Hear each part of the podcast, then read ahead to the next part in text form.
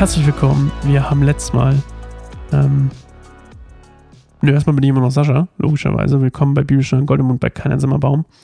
Und ähm, ich habe letztes Mal aus Versehen einen Vers zu viel gelesen. Ist euch vielleicht aufgefallen? Und zwar der letzte. 1. Mose 26, 34 und 35 sogar zwei, Mensch. Und ich habe auch gesagt, dass, das war natürlich total Quatsch, ist mir dann aufgefallen, als ich schon Stopp gedrückt hatte.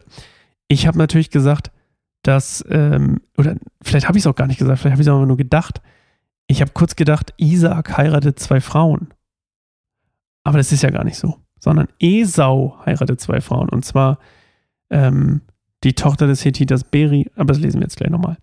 Ähm, also heute lesen wir Esaus Frauen oder wie die eine, das fand ich sehr geil, ähm, ähm Auslegung erzählt, Esaus Fehltritt. Also einer. Beide heiraten, ein Fehltritt, Mensch. Z äh, zwei Frauen, ein Fehler. Entschuldigung, das war jetzt übrigens nicht gegen Frauen. Ähm, ich rede mich um Kopf und Kragen. Was soll's? Ich fand's aber nur witzig. Ähm, Find's auch immer noch witzig, ehrlich gesagt. So, das wird heute kurz. Auch mal schön. Als Esau 40 Jahre alt war, heiratete er Jehudit, die Tochter des Hethiters Beri, und Basemat, die Tochter des Hethiters Elon. Sie bereiteten Isaac und Rebekka viel Kummer da gilt trotzdem das gleiche, was ich letztes Mal gesagt habe. Dieses hm, Polygame, nennt man das so? Polygamie? Ist das korrekt? Warte mal. Mehrere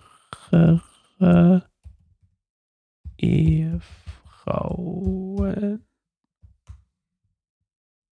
Polygamie, ja, heißt so. Okay, nice.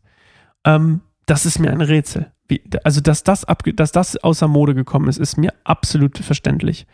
Äh, das ist ja auch wirklich richtig komisch. Naja, auf jeden Fall, Esau heiratet hier zwei hethitische Frauen, Jehudit und Basemat.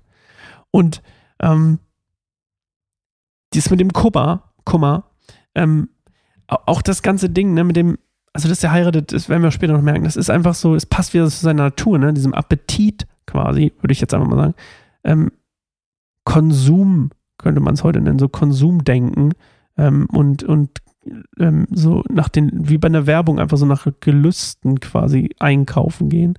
Ähm, zeigt auch einfach, diese Stelle zeigt einfach nur, Gottes Segen war echt nicht, ist nicht gut auf, wäre nicht gut aufgehoben worden äh, gewesen bei Esau. Und ähm, ja, er war einfach nicht der Passende für. Er lebt ja auch ein weltliches, gottloses Leben. Und ähm, Gott findet ihn nicht kacke, glaube ich. Glaube ich zumindest. Ähm, aber er ist nicht geeignet, um die, um die Linie fortzusetzen, die Segnung.